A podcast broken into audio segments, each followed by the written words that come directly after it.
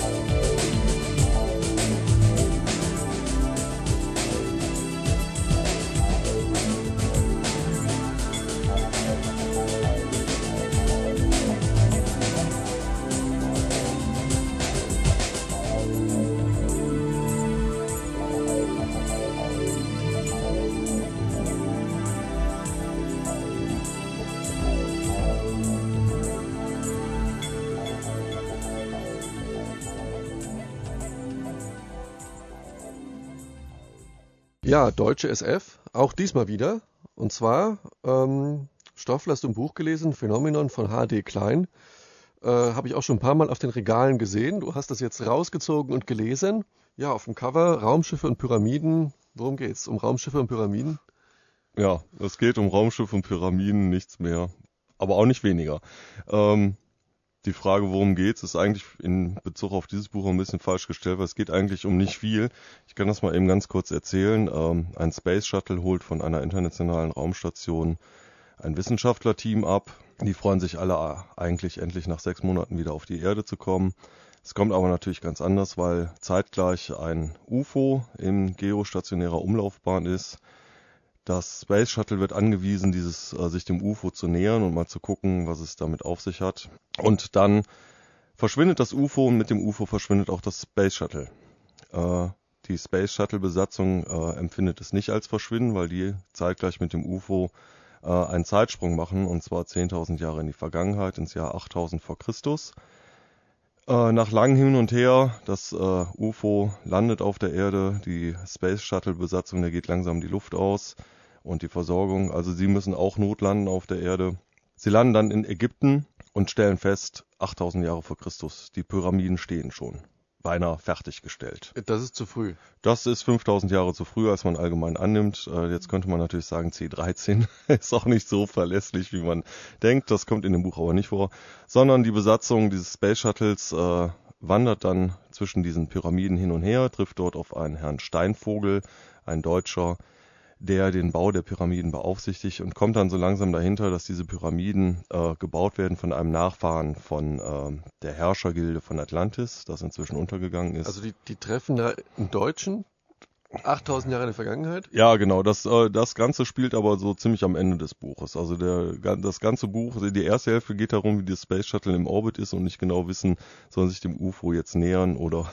ist er, ist er ein, Zeit, ein Zeitreisender, den sie dort treffen? Äh, genau, der wurde auch entführt aus der Zukunft. Ja, und dann äh, durchkreuzen die so ein bisschen die, die Pläne dieses Herrschers. Das geht aber dann doch alles auf, auf verschiedene Arten schief und dann ist das Buch auch schon vorbei. Ja, okay. so. Handlung klingt ein bisschen zusammengesetzt aus Ja, verschiedenen. die Handlung ist nicht unbedingt das, was das Buch lesenswert Ja. macht, aber äh, vielleicht was, was ganz witzig ist, ähm, diese Pyramiden, die einfach 5000 Jahre zu früh gebaut werden, dienen natürlich einem völlig anderen Zweck, als man gemeinhin annimmt. Und vielleicht hören wir mal gerade mal einen kleinen Ausschnitt, wo dieser Steinvogel, der Bauaufseher, diesen Space Shuttle Besatzung erklärt. So, die stehen jetzt innerhalb der Pyramide und der schwadroniert da so ein bisschen. Wir befinden uns hier in der sogenannten Großen Galerie, erklärte Steinvogel. So jedenfalls wird sie in einer fernen Zukunft einmal genannt werden. Da ich sie alle als gebildete Geschöpfe einordne, nehme ich an, dass sie diesen Raum von Zeichnungen oder gar fotografischen Abbildungen her kennen. Vielleicht hat sogar der eine oder andere die Gelegenheit benutzt und einen Bauabschnitt persönlich vor Ort besichtigt. Er blickte fragend in die Runde. Und Schweikart ertappte sich dabei, wie er bestätigend den Finger hob. Ohne ihn zu beachten, fuhr Steinvogel fort. Ich hoffe, ihr aller durch zahlreiche Berichte von verschiedenen Archäologen erworbenes Bild von der großen Galerie nicht allzu sehr zu zerstören, wenn ich Ihnen nunmehr mitteile, dass es sich hierbei um nichts anderes als um eine von vielen Rampen handelt, die wir zu Beginn der Errichtung der Pyramide benötigten, um Steinblöcke in großer Anzahl auf die damalige Höhe des Bauwerkes zu befördern. Zu jener Zeit vor ungefähr zwei Jahren existierten sechs Rampen gleicher Art. Für die unteren Steinlagen der Pyramiden in der Zeit davor waren es sogar weit mehr. Er drehte sich verärgert zu Hilary Cochrane um, die laut lachend auf dem an der Wand verlaufenden Steinsockel saß und sich mit dem Handrücken die Tränen von den Augen wischte. Bitte nicht böse sein, Mr. Steinvogel, entschuldigte sie ihren Heiterkeitsausbruch mit deutschen Worten. Ich habe mir nur all die gewichtigen Herren vorgestellt, die in vielen Niederschriften versucht haben, mit ungeheurem Aufwand die Existenz der großen Galerie zu rechtfertigen und Erklärungen dafür zu finden. Ich würde gerne ihre Gesichter sehen, wenn sie mit der Wahrheit konfrontiert wären. Diese Herren wären noch viel mehr enttäuscht, wenn sie den jetzigen Zweck der großen Galerie verinnerlichen müssten, erwiderte Steinvogel mit unbewegtem Gesicht. Sie wurde schlichtweg zu einem großen Wassertank umfunktioniert. Ja, die große Galerie, ein Wassertank, wenn das die Fremdenführer ahnen würden. Ähm, ja, ein Wassertank in Ägypten, regnet es da so viel? Äh, wozu brauchen die Wasser in der Pyramide? Ja, es ist tatsächlich so, dass das Klima sich dramatisch verändert. Also man steht kurz vor einer Klimakatastrophe. Es regnet eigentlich jeden Tag. Das ist eigentlich ganz pfiffig an dem Buch. H.D. Klein hat sich überlegt, wie konnten die eigentlich die Pyramiden bauen? Wie haben die die Steinquader da hochgekriegt? Natürlich mit äh, durch den Druck von Wassersäulen. An den Pyramiden hängen oben riesige Regenschirme, die Wasser nach innen leiten. Dann gibt's halt eben in, diesem, in dieser großen Galerie, die eigentlich nichts anderes als eine Rampe war, um die ersten äh, Stufen zu schaffen der Pyramide. Durch diesen Wasserdruck können dann die äh, Steinquader nach oben äh, geschafft werden. Der Sinn und Zweck dieser Pyramide, die Pyramiden sind eigentlich nichts anderes als ähm, mehr oder weniger Low-Tech-Zeitreisemaschinen. Es ist nämlich geplant, dass der Herrscher von Atlantis sich in dieser Pyramide einmauern lässt und dann in so einem, in so einem Tiefschlaf äh, die nächsten 10.000 Jahre schafft. Und da fragt man sich natürlich, ja, wieso können die jetzt mit dem, mit dem Raumschiff in die Vergangenheit zurück? Wieso können er nicht mit dem Raumschiff in die Zukunft? Äh, aus dem einfachen Grund, weil die Zukunft äh, divergiert. Also man kann, man kommt in verschiedenen Zukünften an. Es gibt aber nur eine Zukunft, wo die Pyramiden noch stehen und da will er auch unbedingt hin, deswegen muss er da übernachten sozusagen. Ja, Low-Tech-Zeitreise, sehr schön. Es, es klingt, ich habe das vorhin schon gesagt, ein bisschen wie eine Zusammenstellung aus verschiedensten Science-Fiction-Ideen, die man einfach irgendwie in eine Handlung packen könnte. Ähm, ja, was denn der gute Aspekt für ein Buch? Dass in dem Buch nicht viel passiert, das fällt einem erst auf, nachdem man das äh, nach einer begeisterten Lesewoche weglegt und Spaß gehabt hat und dann denkt man, okay, was habe ich eigentlich gelesen? Ja, hm, eine relativ dünne Story. Es ist trotzdem lesenswert, weil es gibt äh, eine lustige Ansammlung von äh, Personen, nämlich der Kommandant des Space Shuttles, die Haney. Das ist so der typische ambivalent gebrochene amerikanische Held, einerseits Patriot, andererseits äh, kritisch, der ist so ein bisschen so ein Draufgängertyp. Dann gibt es Schweikart, einen deutschen Wissenschaftler, der eigentlich relativ normal ist, ruhig, besonnen, analytisch an die Sache rangeht. Äh, echt Spaß macht das Ehepaar Cochrane, bibeltreue Christen. Er ist ein ziemlicher Pedant. er kommt sehr, sehr nervig rüber, aber sorgt natürlich durch, seine, durch seinen Kleingeist äh, zu sehr lustigen Auseinandersetzungen. Dann gibt es noch einen, einen äh, ja, Annick Denny, eine Afro-Französin, die so ein bisschen dieses Free Afrika und in Afrika liegen die Ursprünge und seht, die Pyramiden sind schon viel früher gebaut worden. Sie ist auch ziemlich sexy und äh, ja, bringt so ein bisschen so, so ein ja, so das Weibliche da in, in die Geschichte. Äh, das ist ziemlich gut gemacht. Also die Personen sind wirklich sehr lebendig und man hat einfach Spaß beim Lesen. Ähm, naja, man legt es nachher weg und eine Woche später hat man es eigentlich schon wieder vergessen. Es ist, ich würde sagen, man kann es lesen, man muss es nicht unbedingt. Ja, die, du sagst also, die Stärke von dem Buch liegen in der Schilderung von den Charakteren, die Personen, das macht äh, Spaß. Ja, er kann schreiben, er hat leider nur nichts zu sagen. okay, besser als andersrum. Ähm, HD Klein Phänomenon erschien im Heine Verlag wie immer auf unserer Internetseite unter www.schriftsonar.de. Alle weiteren Informationen zum Buch.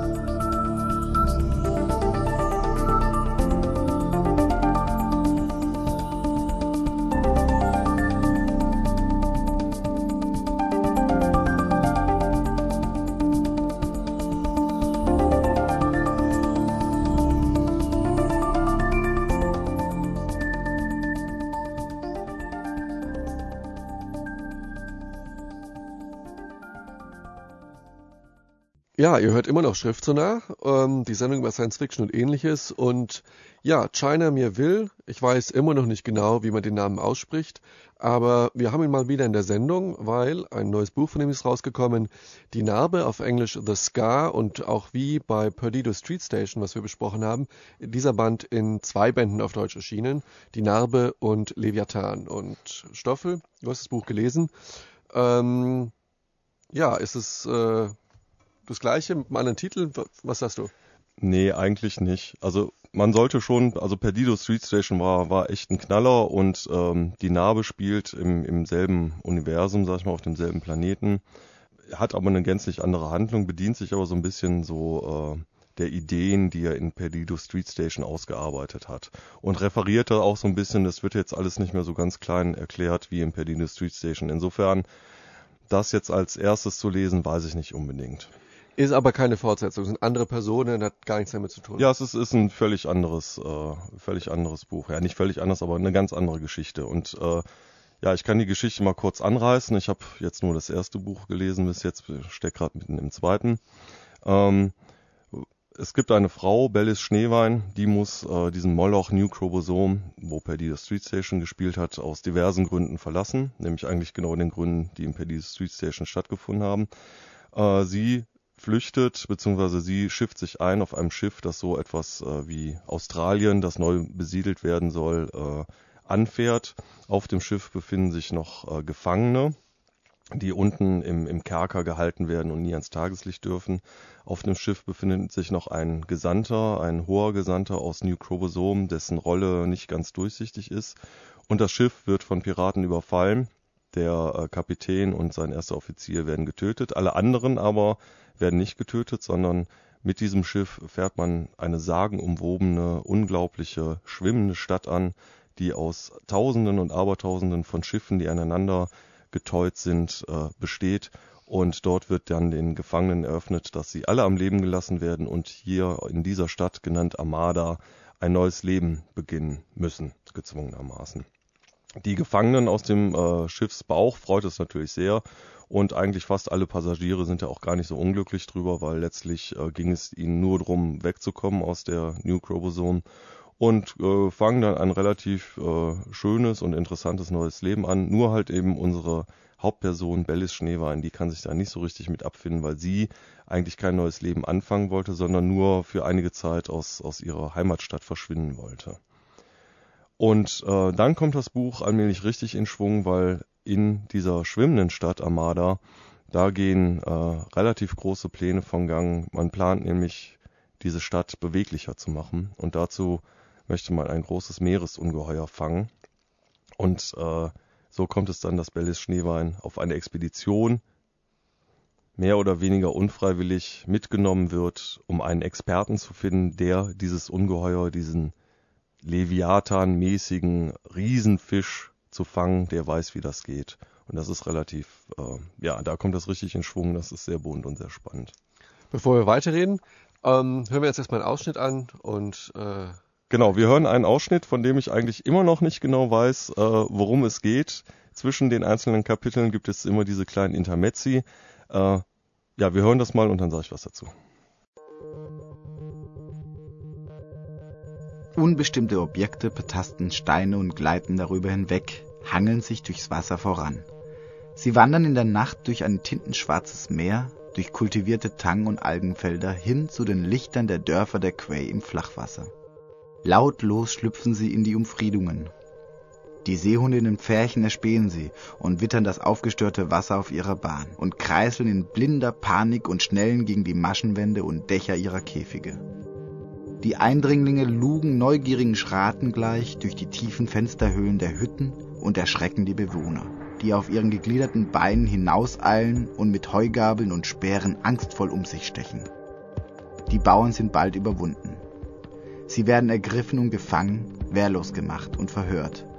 Eingelullt mit Taumaturgie, durch Gewalt ermuntert, flüstern die Quay Antworten auf gezischelte Fragen. Krumenweise hier ein paar Worte, dort ein Satz, erfahren die schlangenhaften Jäger Dinge, die sie wissen müssen. Sie hören von den gepanzerten Tauchbooten Salkri Kaltors, die zwischen den Dörfern des Basilisk Channel unterwegs sind. Tausende Meilen Wasser patrouillieren, das nebulöse Konfinium des Quay Commonwealths bewachen. Ausschau halten nach Grenzverletzern. Die Jäger streiten und sinnen und argumentieren. Wir wissen, wo er hergekommen ist. Aber vielleicht kehrt er nicht dorthin zurück. Ungewissheit. Zu seinem Stammland oder nach Osten und weiter. Der Weg gabelt sich und es bleibt nur eins zu tun. Die Jäger teilen sich in zwei Gruppen. Eine macht sich auf den Weg nach Südwesten, wo die Eisenbucht ist, und Tamut und das Brackwasser der Cross-Tar-Deltas, um zu lauern und zu lauschen und zu erfahren, wo er zu finden sei, den sie suchen. In einem Strudel aufgewühlten Wassers sind sie fort. Die zweite Gruppe, die Suchenden ohne festes Ziel, taucht hinab ins Dunkel, in die ungastliche Tiefe.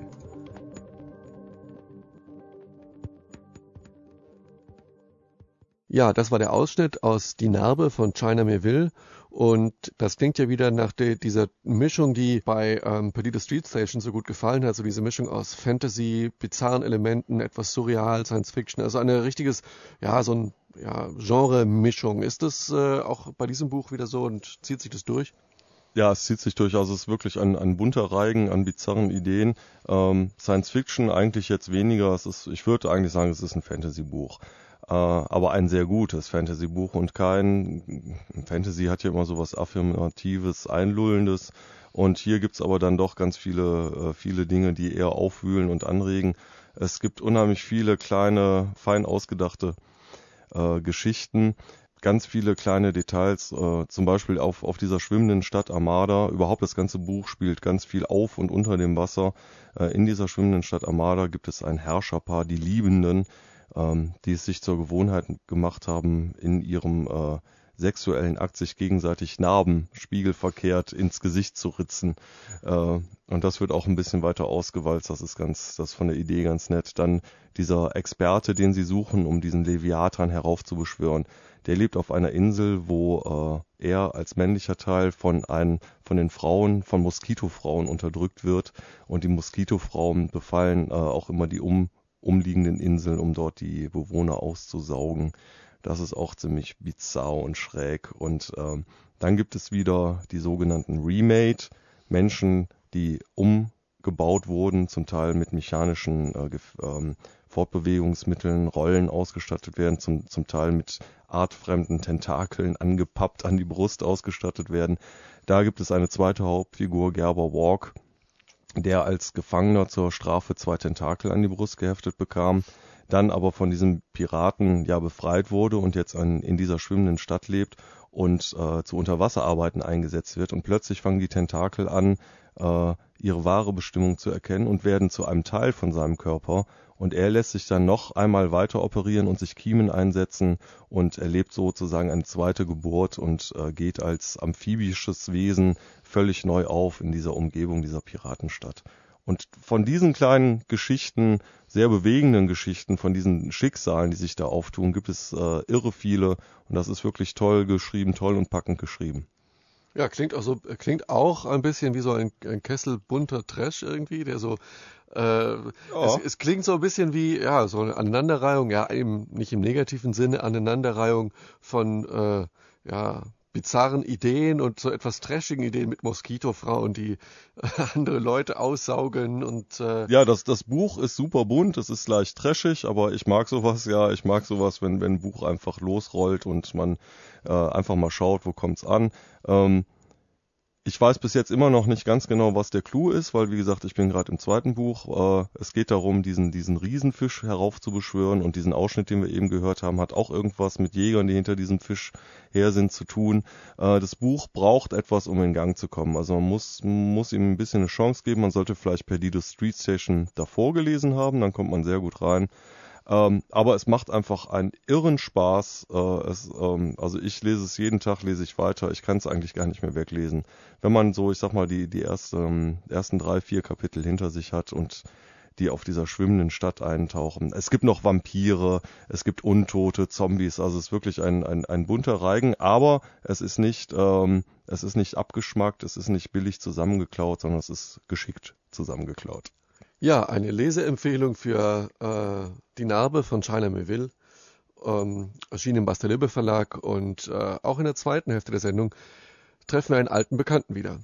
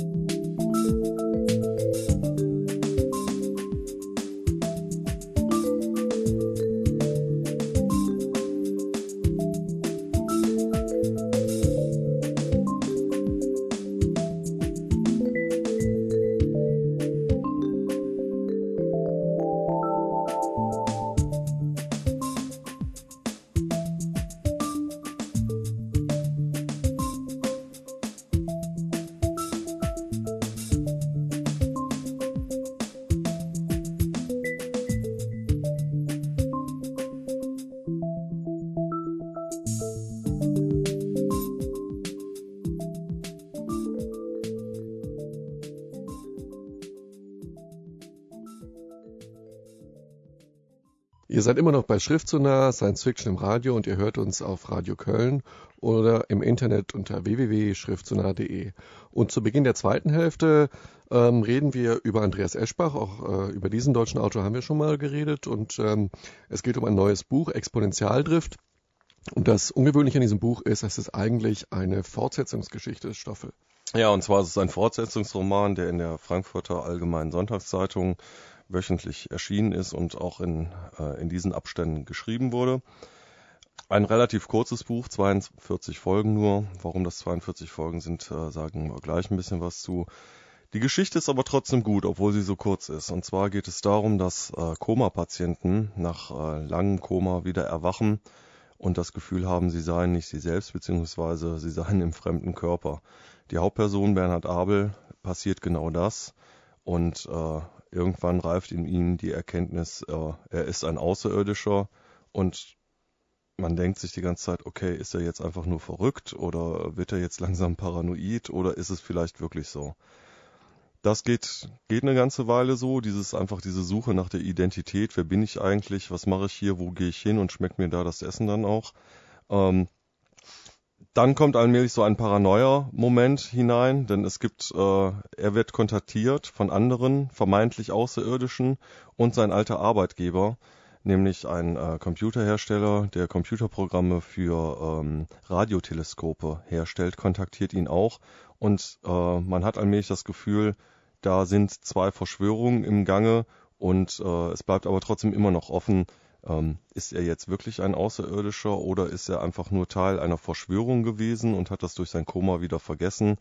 Ähm, das entwickelt äh, eine, im Laufe der Zeit eine Eigendynamik und dann kommt es an einer bestimmten Stelle zur, zur ersten Wendung und ich würde sagen, das hören wir uns mal eben gerade an.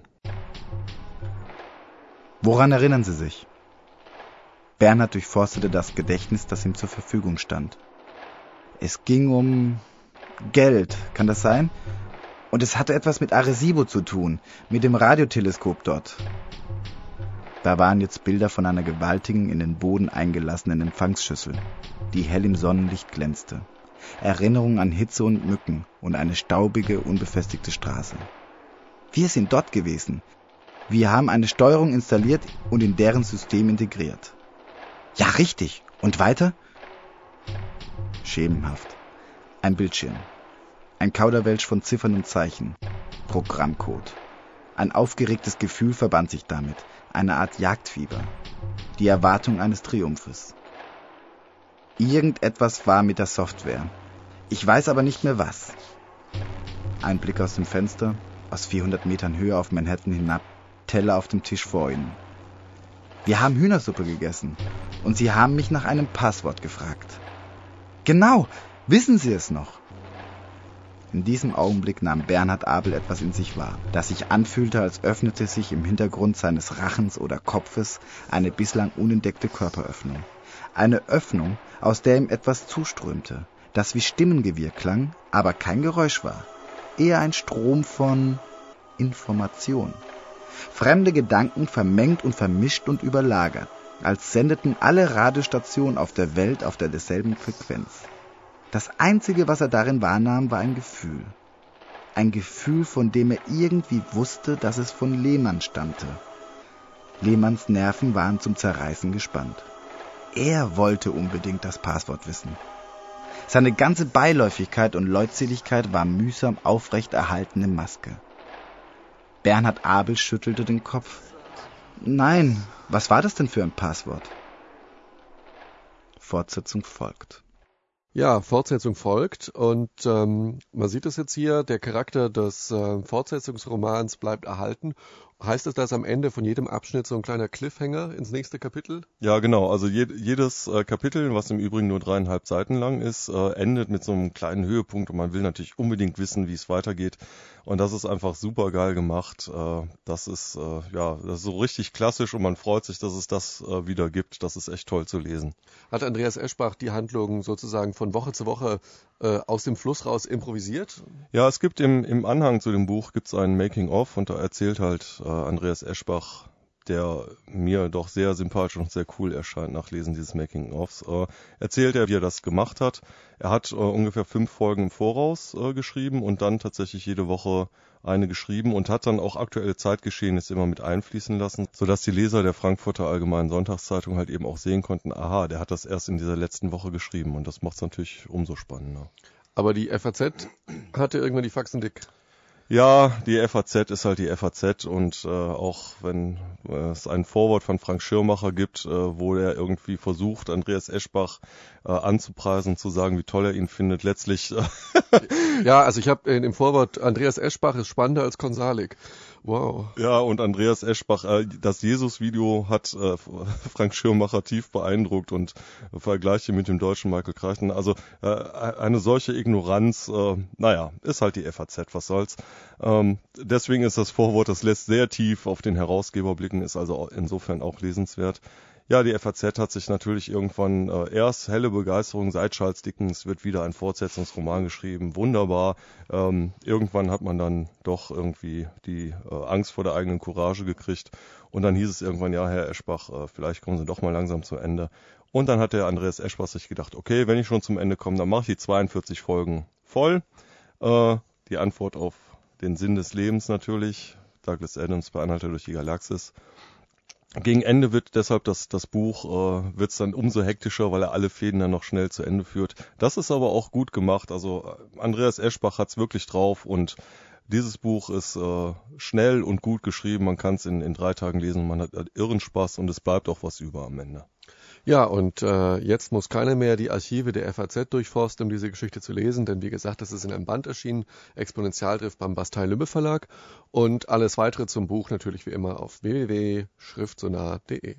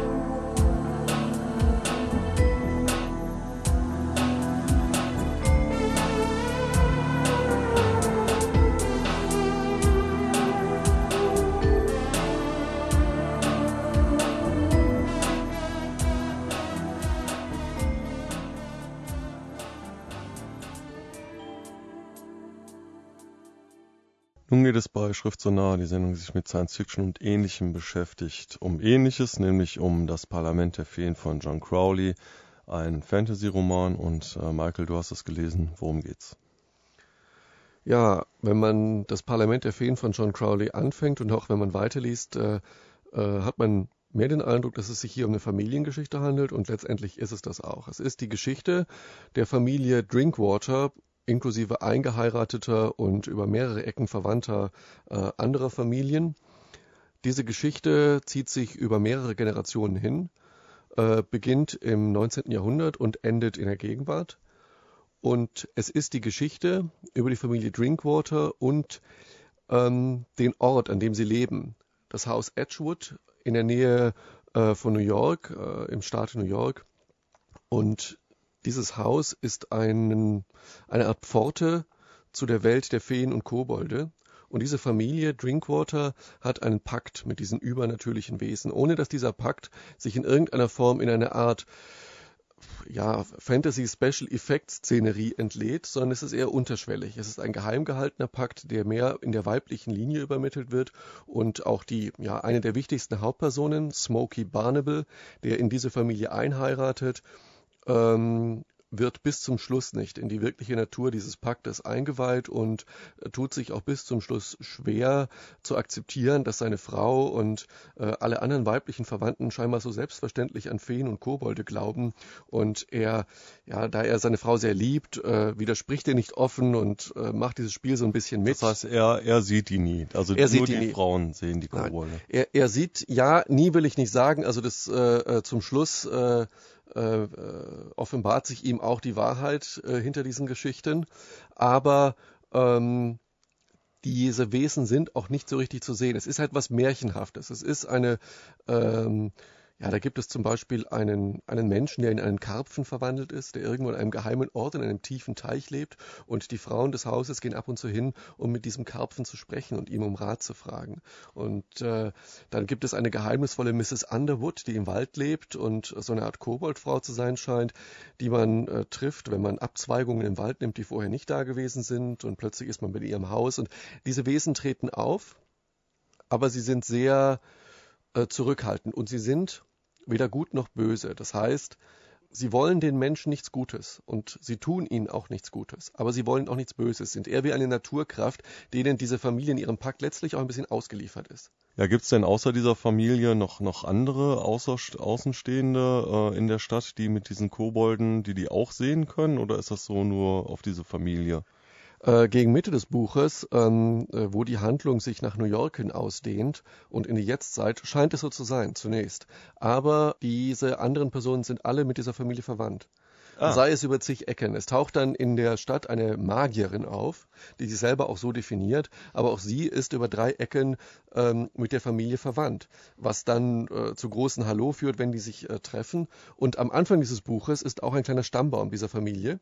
Und während dieses Buches, man schlägt oft an den Anfang des Buches, um diesen Stammbaum zu studieren, weil es eine verhältnismäßig komplizierte Familiengeschichte ist. Also das heißt, äh, wir befinden uns jetzt nicht in einer Fantasy-Welt, wo äh, die ganzen Bewohner mit äh, Feen und Kobolden kommunizieren, sondern wir befinden uns in der normalen Welt, wo es eine spezielle Familie gibt, die diesen Draht zu dem Übernatürlichen hat. Genau, und ich würde deshalb auch wirklich das nicht als äh, ja, klassische Fantasy-Geschichte bezeichnen in einem Klischeesinne, sondern eher sagen, es ist so etwas wie fantastischer Realismus und es wird von Kritikern auch verglichen äh, mit äh, Gabriel García Márquez, äh, so halt fantastischer Realismus und ist halt von literarischen Qualität her eher ein zeitgenössischer Familienroman, der auch viel über Amerika und amerikanische Landleben offenbart, so in einer bestimmten äh, Schicht. Ja, wir können uns vielleicht mal einen Ausschnitt anhören, ja. der dann aber ähm, schon etwas märchenhafter ist, aber dazu gleich mehr. Da war kein Eingang, sondern nur ein winziges Loch in der Ecke des Fensters, durch das der Sonnenwind Mitternachtswind hineinwehte und den Staub auf dem Sims zu kleinen Furchen häufelte. Dies aber war Raum genug für sie, und dort traten sie ein. Sie waren drei an der Zahl, die nun in Sophies Schlafzimmer eng beieinander standen, die braun bemützten Köpfe zusammensteckend und ihre blassen, flachen Gesichter wie kleine Monde. Sieh nur, wie entrückt sie schläft. Ja, und das Baby schlafend in ihren Armen. O oh Jemine, sie hält es fest, nicht gar so fest. Wie ein einziger rückten sie näher an das hohe Bett heran. Lila im Arm ihrer Mutter, gegen die Kälte in ein Kapuzensteckkissen gehüllt, atmete gegen Sophies Wange. Dort war ein Tröpfchen Feuchtigkeit. Na, nimm es schon. Wieso tust du es nicht, wenn du so ungeduldig bist? Tun wir es doch alle. Sechs schmale, weiße Hände streckten sich nach Lila aus. Wartet mal, sagte einer. Wer hat das andere? Du solltest es doch mitbringen. Ich nicht. Hier ist es, hier. Ein Ding wurde aus einem Schnürbeutel hervorgezogen. Oh je, nicht sehr ähnlich, nicht wahr? Was ist da zu machen? Es anhauchen. Sie hauchten es abwechselnd an, während sie es zwischen sich hielten. Ab und zu spähte einer über die Schulter nach der schlafenden Lila. Sie hauchten, bis das Ding zwischen ihnen wie eine zweite Lila war. Das muss genügen. Es ist sehr ähnlich. Jetzt nehmt das. Wartet doch mal. Einer von ihnen schaute Lila genauer an und zog ganz sachte die Bettdecke zurück. Sieh da. Sie hat ihre kleinen Händchen fest in das Haar ihrer Mutter gewickelt und hält es fest. Nehmen wir das Kind? Dann werden wir die Mutter wecken. Dies also. Einer hatte eine große Schere hervorgezogen die im Schein des Nachtlichts weißlich schimmerte, und klappte sie mit leisem Kichern auf. So gut wie fertig. Einer hielt die falsche Lila, nicht schlafend, sondern unbeweglich und mit leeren Augen. Eine Nacht in den Armen ihrer Mutter würde dies heilen. Und einer streckte die Hände aus, bereit, Sophies Lila wegzunehmen. Und der dritte mit der Schere, es geschah alles ganz rasch. Weder Mutter noch Kind erwachten, sie betteten das, was sie mitgebracht hatten, an Sophies Brust. Jetzt nichts wie fort, leichter gesagt, nicht den Weg, den wir gekommen sind. Die Treppe hinunter und dann hinaus durch deren Ausgang, wenn's denn sein muss. Wie ein einziger und lautlos schreitend. Das alte Haus schien manchmal, während sie vorübergingen, tief Atem zu holen und zu stöhnen, aber das tat es wohl immer aus irgendwelchen nur ihm selbst bekannten Gründen. Gewannen sie die Vordertür, und einer langte hinauf und öffnete sie, und schon waren sie draußen und entschwebten mit günstigem Wind. Lila erwachte gar nicht und gab auch keinen Laut von sich. Die gelockte Strähne goldenen Haares, die sie noch immer in ihren Fäustchen hielt, flatterte im raschen Wind ihrer Fahrt hinterher. Und auch Sophie schlief und hatte nichts gespürt. Nur, dass das lange Märchen ihres Traumes sich an einem Wendepunkt verändert hatte und traurig und kompliziert geworden war, auf eine Weise, wie sie es noch nicht gekannt hatte. Ja, soweit der Ausschnitt aus Das Parlament der Feen von John Crowley. Das war ja jetzt eher so die klassische, typische Wechselbalggeschichte. Ähm, ein bisschen das Klischee vielleicht, aber das Buch ist äh, nicht so klischeemäßig. Nein, überhaupt nicht. Wie gesagt, es ist, äh, hat sehr viel von, ja, es ist eigentlich eine Familiengeschichte und ähm, äh, das, die Stärke des Buches liegt in der Beschreibung der Charaktere. Die Stärke des Buches liegt in der unglaublichen Nähe, die John Crowley zu seinen Figuren hat. Emotionale Nähe. Man lernt also äh, drei Generationen kennen, sodass man am Ende des Buches die Erinnerungen der Personen teilt. Die erinnern sich an Leute, an die man sich selber auch erinnert vom Anfang des Buches, die ah, mittlerweile gestorben sind. Das heißt, das Buch hat eine sehr hohe emotionale Dichte. Ähm, und deswegen macht es äh, viel Spaß, das zu lesen. Und äh, der Winter ist jetzt rum. Äh, also auch was Schönes für lange Winterabende, dieses Buch. Also wirklich äh, toll. Auch ein sehr einflussreiches Buch. John Crowley, der Autor und besonders dieses Buch wird immer wieder genannt. Viele Autoren sagen, das Buch hätte sie äh, enorm stark beeinflusst und er gilt ein bisschen als Schriftsteller für andere Schriftsteller. Er ist ein Lieblingsschriftsteller von vielen anderen Schriftstellern, was leider dazu führt, dass er unter den normalen Lesern vielleicht etwas zu unbekannt ist. Seine Bücher John Crowley werden äh, etwas zu wenig beachtet. Das ist jetzt endlich wieder auf Deutsch rausgekommen. Auf unserer Internetseite ähm, gibt es eine Menge weiterführende Links, sehr viele interessante Sachen über den Autor John Crowley, der sicher auch mit seinen anderen Büchern eine Wiederentdeckung äh, nicht nur in Deutschland verdient hätte.